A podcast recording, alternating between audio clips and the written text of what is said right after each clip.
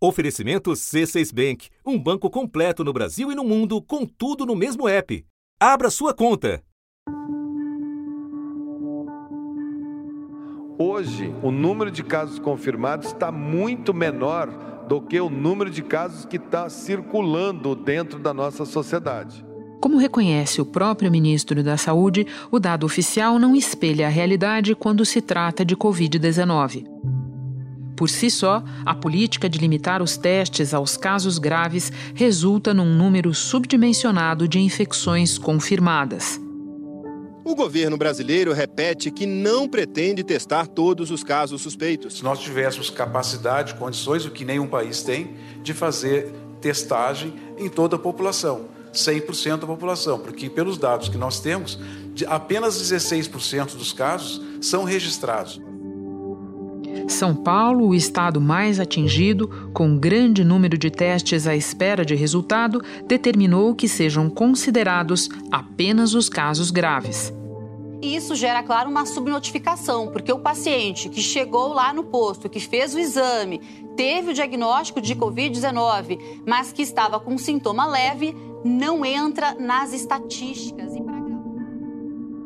Além da subestimação do número de casos, crescem os indícios de que também a quantidade de óbitos é maior do que a registrada nos balanços oficiais. O Brasil teve uma explosão de casos de internações de pessoas com insuficiência respiratória grave logo depois da primeira notificação de um paciente com coronavírus em fevereiro. O estado de São Paulo está com muita dificuldade para conseguir fazer os exames do novo coronavírus. Então, a gente tem uma fila imensa. Nesse momento, são 17 mil exames no estado de São Paulo esperando para serem testados. Os casos confirmados de contágio e de óbitos não refletem a realidade da pandemia no Mas estado. Mas existe uma lista paralela, a de mortes sem causa confirmada. O Fantástico fez um levantamento nacional. O total de mortes ainda investigadas era de 199. Ou seja, 199 pessoas morreram e o resultado dos exames para Covid-19, feitos em cada uma delas, não tinha sido divulgado. Mortes que aconteceram uma, duas semanas atrás se somam à lista de mortos. Da redação do G1, eu sou Renata Loprete e o assunto hoje é subnotificação. Qual é o tamanho do descompasso entre estatística e realidade e que consequências isso tem para o combate da pandemia? Para este episódio, recebemos no estúdio, separadamente e com todos os cuidados, dois jornalistas. Eric Von Poser, do Profissão Repórter, que recentemente acompanhou um dia de enterros no maior cemitério da América Latina e Ana Carolina Moreno, do Núcleo de Dados da TV Globo, que estuda sem parar os números da Covid-19 no Brasil. Sexta-feira, 10 de abril. Eric, você esteve no cemitério da Vila Formosa, se eu não me engano, no dia 31 de março, tomou todas as precauções de segurança que nós jornalistas temos tomado neste momento e você viu de perto o desconsolo, o trauma de famílias que estavam sepultando os seus queridos, os seus próximos, sem os ritos de despedida. Conta para nós como foi. A gente escolheu, nós escolhemos um recorte de um dia em um único cemitério de São Paulo. Que é um cemitério importante, grande de São Paulo. Isso, vale ressaltar, ele é o maior da América Latina e tem já uma média diária de 30 a 35 enterros. No dia 31 de março, a Daniela Zampolo e eu fomos ao cemitério registrar a movimentação dos funcionários do serviço funerário em tempo de pandemia. Nesse dia foram 43 enterros. Desses 43, 27 velórios aconteceram com caixões lacrados, ao ar livre e duração máxima de 10 minutos. Desses uh, 27 caixões lacrados, 19 famílias relataram para a gente que o parente em questão, a vítima, havia feito um teste de Covid no hospital. Sem resultado até aquele momento. Sem resultado, uma única família tinha o resultado naquele momento. E o resultado era positivo. Alguns desses caixões tinham é, a, a marcação D3. Explica para nós o que ela significa. 11 desses caixões, 11 desses velórios, 11 dessas declarações de óbito tinham a marcação D3, que nada mais é do que uma identificação para que os funcionários lá do cemitério saibam que aquela vítima, que aquele corpo apresenta risco de contaminação. O D3 ele identifica um risco de agente biológico. Portanto, esses 11 uh, caixões lacrados com o código D3 é, são de famílias em que existe uma suspeita de, de contaminação por Covid-19. Aí a gente não pode abrir. Eu tô doida para abrir, não posso abrir por causa que. Qual a idade dela? 14 anos. 14 anos. 14 anos. Nem viveu a vida ainda. Insuficiência respiratória a esclarecer, aguardando exames laboratoriais. Aqui tem um... Existe algum protocolo quando um caixão tem essa marca D3? O que, que os coveiros precisam fazer? Além das restrições de velório, os coveiros precisam usar os EPIs, né? E apenas um. Os equipamentos de proteção individual. Exatamente. Então, além das, das, das restrições de velório, os coveiros têm que usar os equipamentos de proteção individual e realizar o, o enterro da forma mais rápida e prática possível. Pelo que você está explicando para nós, tinha é, caixões de vários tipos ali naquele dia. E nem todos os caixões lacrados tinham o código D3. Pode explicar para nós por quê? Se é que tem explicação. Esse uso do código D3 ele é um pouco confuso mesmo. E do, do, total de caixões lacrados, apenas 11 tinham o código D3. Ou seja, outros 16 não apresentavam esse código, porém os caixões estavam lacrados, os velórios tiveram as restrições e a família é, teve que respeitar e, sem, e não conseguiu se despedir do ente querido de forma apropriada, da forma que eles gostariam. Não é um momento oportuno devido ao vírus que nós estamos é, enfrentando, a questão de abraço, contato, mas uma mensagem de amor ela pesa muito. Eric, tem um complicador no momento porque existe uma resolução que isenta o serviço da obrigação de fazer autópsia nos corpos. Explica o que, por que isso agora? Inclusive, parte dos caixões sem a identificação do código D3 trazia na causa da morte, ali na declaração de óbito, uh, a resolução citava a resolução SS32, que é uma resolução decretada pelo governo do estado de São Paulo, para que não o, o, o Serviço de Verificação de Óbitos, o SVO, não faça autópsia naqueles corpos por risco de contaminação dos funcionários. Então, entre os caixões lacrados, existiam muitos sem a identificação de D3, porém, na causa da morte, a gente tinha ressaltado ali a resolução SS32, uh, que, que isenta o Serviço de Verificação de Óbitos, o SVO, de fazer autópsia naqueles corpos por risco de contaminação. Um pouco antes você nos explicou que vários desses é, corpos aguardavam resultado de teste, né? A respeito deles se aguardava resultado de teste. A reportagem de vocês conseguiu descobrir dias depois se as famílias receberam resultado de teste? Dos 18 casos que a gente acompanhou uh, com caixões lacrados e que aguardavam testes, a gente questionou a Secretaria Estadual de Saúde. Deles, cinco nomes não foram encontrados na lista do Instituto Adolfo Lutz. Doze ainda estavam em fase de investigação e apenas um tinha o resultado, o resultado deu negativo. Eric, é importante a gente lembrar que para as famílias, além da questão da dor, além da questão de não ter uma explicação, tem também um risco de saúde, né? Porque essas pessoas é, vão ficar é, com sob o risco ou sabendo que estão sob risco de contaminação, mas elas não sabem exatamente qual é o tamanho desse risco, não é? Para além do impacto emocional que essas famílias passam no momento da perda, elas também não sabem se estão ou não contaminadas uma vez que elas conviveram com aquele, com aquele parente, com aquele ente querido que, que, que elas estão sepultando. Né? A minha avó faleceu, 93 anos, meu pai está lá entubado, a gente não sabe se vai voltar. A minha mãe, como pegou mais fraco, está lá isolada. Os outros estão tá achando que é brincadeira essa doença, gente, mas não é brincadeira, não. Eric, entre é, casos em que havia uma causa-mortes, outros não, você notou ali uma recorrência de problemas respiratórios é, em, entre os casos daquelas pessoas que estavam ali e que faleceram?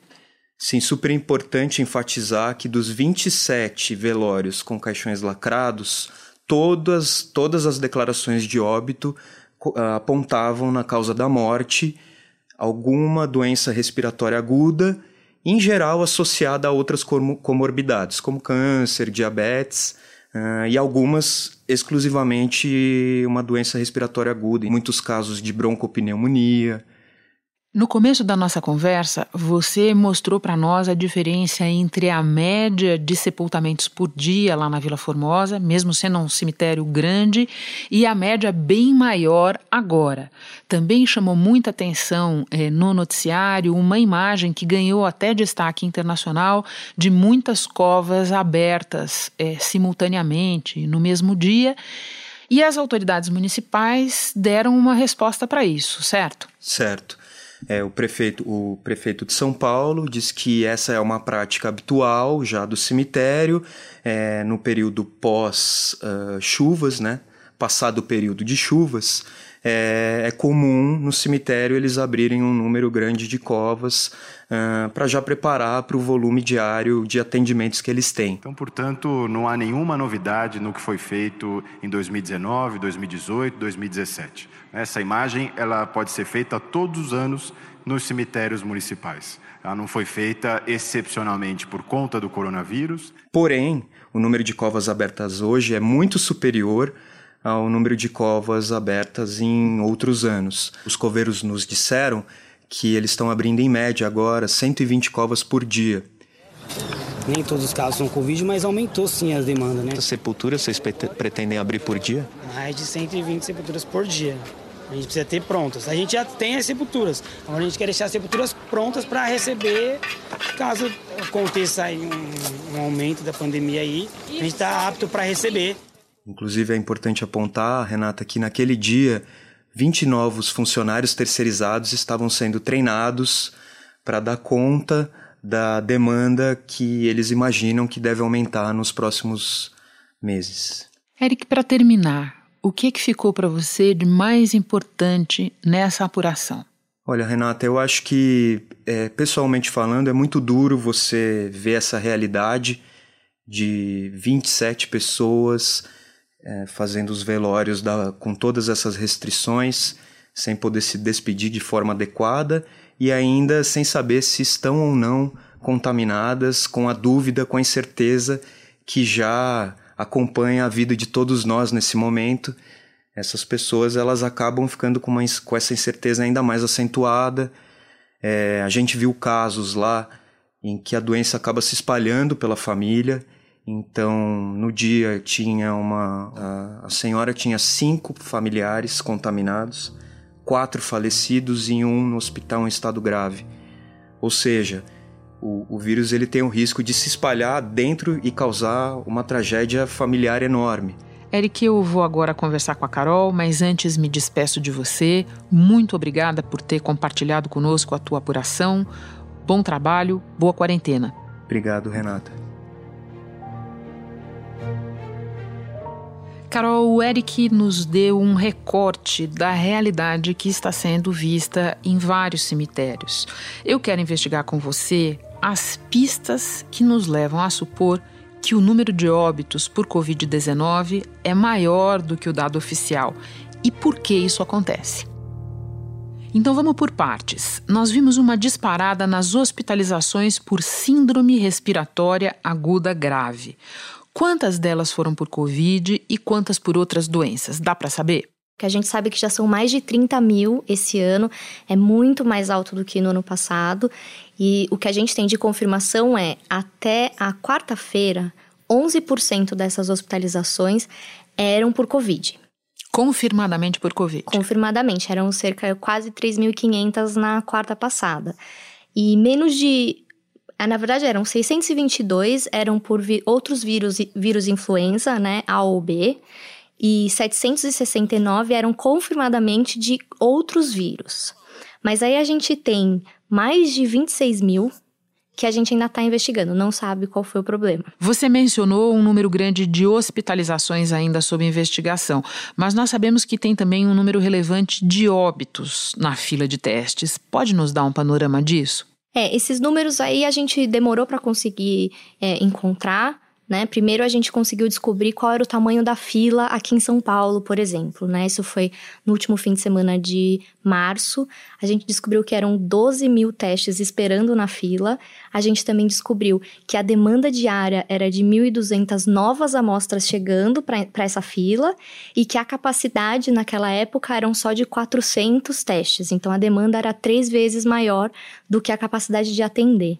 Né? E aí a gente começou a perguntar, porque eles falaram que a prioridade dos testes eram para pessoas com essa síndrome respiratória aguda grave, para os óbitos e para os profissionais da saúde. Então a gente começou a tentar questionar quantos óbitos estão nessa fila, né? Que são pessoas que foram tiraram as amostras quando elas estavam vivas, ainda o caso grave ou o caso delas foi ficando mais grave, elas vieram a morrer, já foram enterradas, só que a gente não sabia se estava ou não com Covid. E aí isso a gente descobriu no dia 1 de abril, que em São Paulo eram 201 óbitos que a gente ainda não sabia se eram Covid ou não. E um ou dois dias depois, o governo já descobriu que 32 deles eram sim positivos, 132 eram negativos e outros 37 eram amostras inadequadas, ou seja, a pessoa já está enterrada, mas a gente nunca vai saber, a não ser que exumar o corpo e coletar uma nova amostra. A gente não vai saber se ela tinha ou não. Isso só em São Paulo. Carol, por esses dias, toda vez que a gente fala de teste, a gente fala de fila. Por que é que demora tanto, afinal de contas? Então, eram dois problemas que a gente conseguiu identificar, né? Um era o problema de falta de pessoal e um é o problema da falta de insumo, porque para fazer, você fazer esse teste você precisa de um reagente para colocar na sua amostra e conseguir separar o RNA do vírus, enfim. Essa pandemia mostrou que o Brasil ainda tem uma dependência grande da tecnologia estrangeira e precisa trazer do exterior muito equipamento, muitos produtos.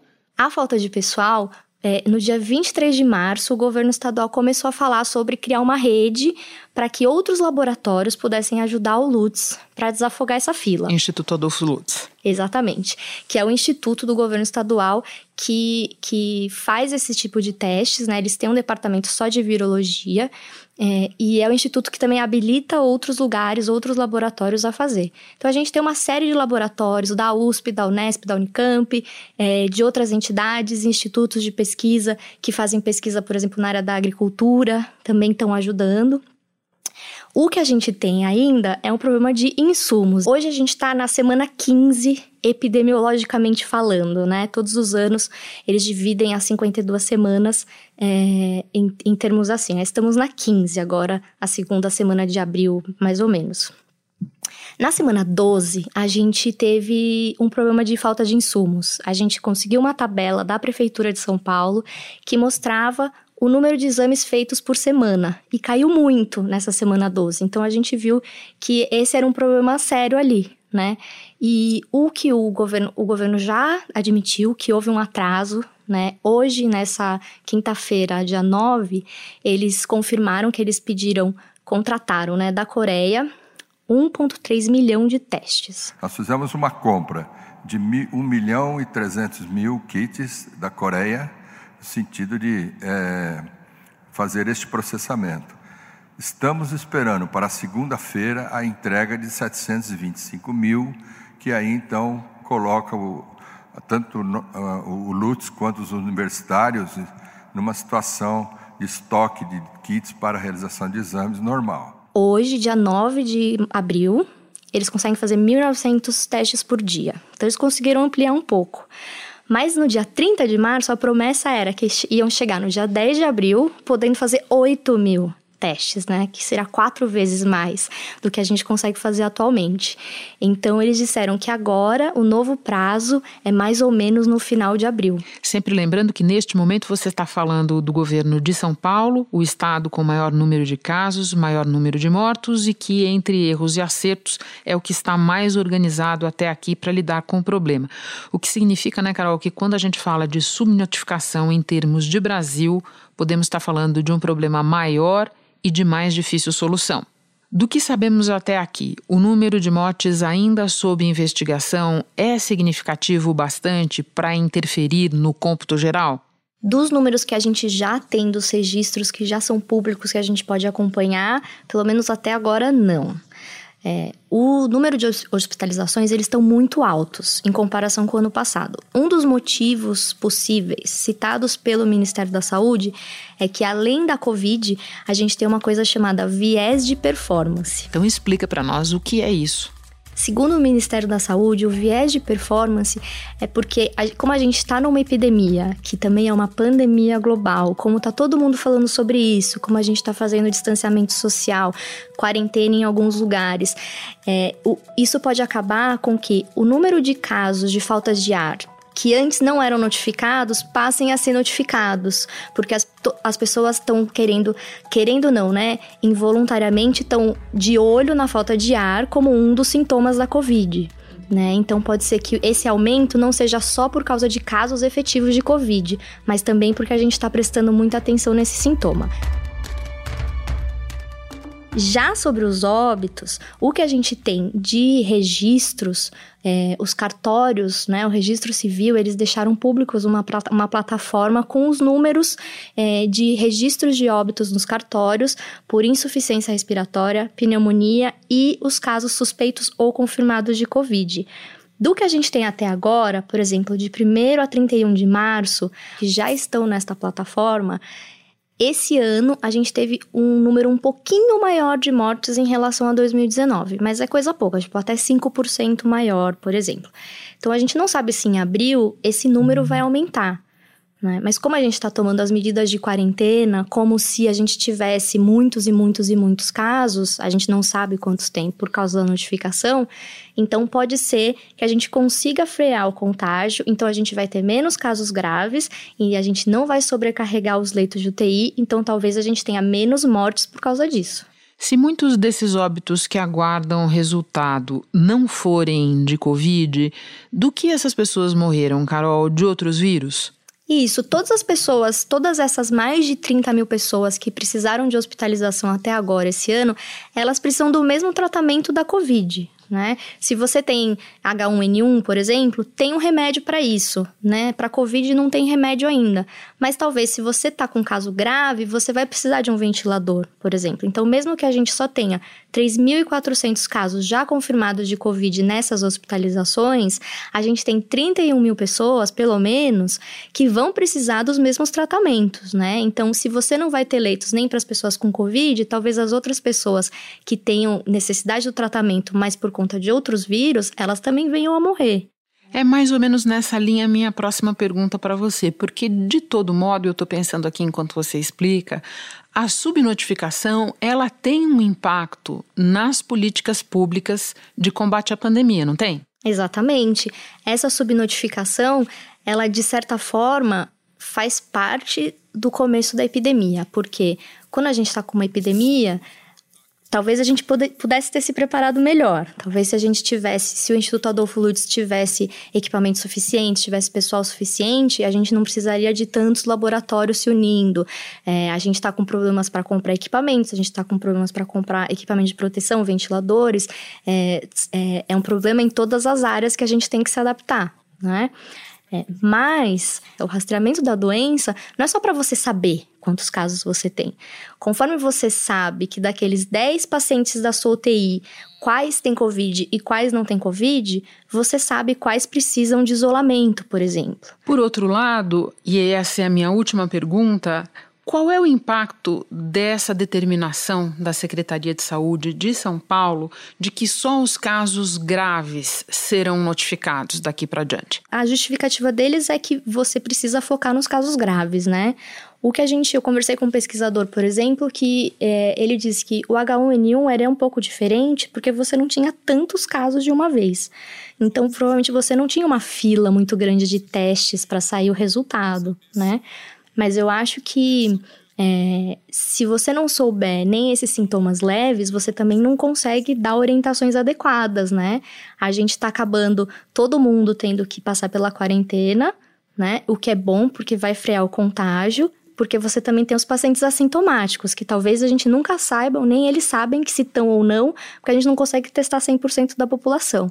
É, as pessoas que realmente tiverem Covid, mas estavam com casos leves, elas poderiam se isolar melhor e talvez frear o contágio. Carol, muito obrigada pelos esclarecimentos todos. Bom trabalho para você em segurança na quarentena. Muito obrigada.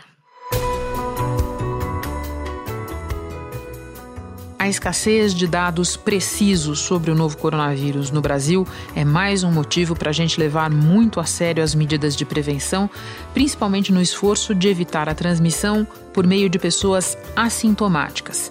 Então, vamos relembrar as nossas dicas para os idosos, que são os mais vulneráveis.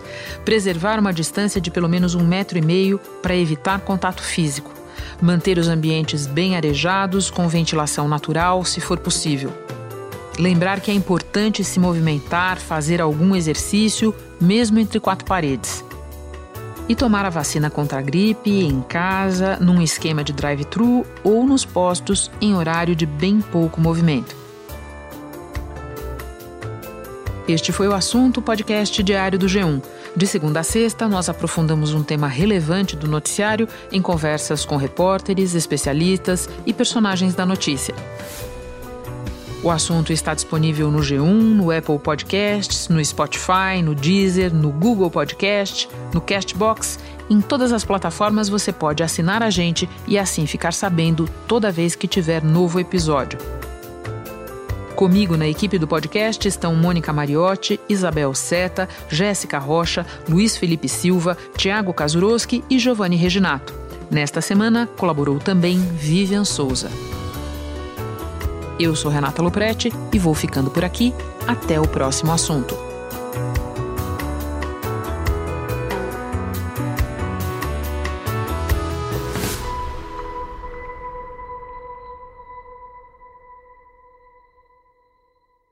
Você no topo da experiência financeira que um banco pode oferecer.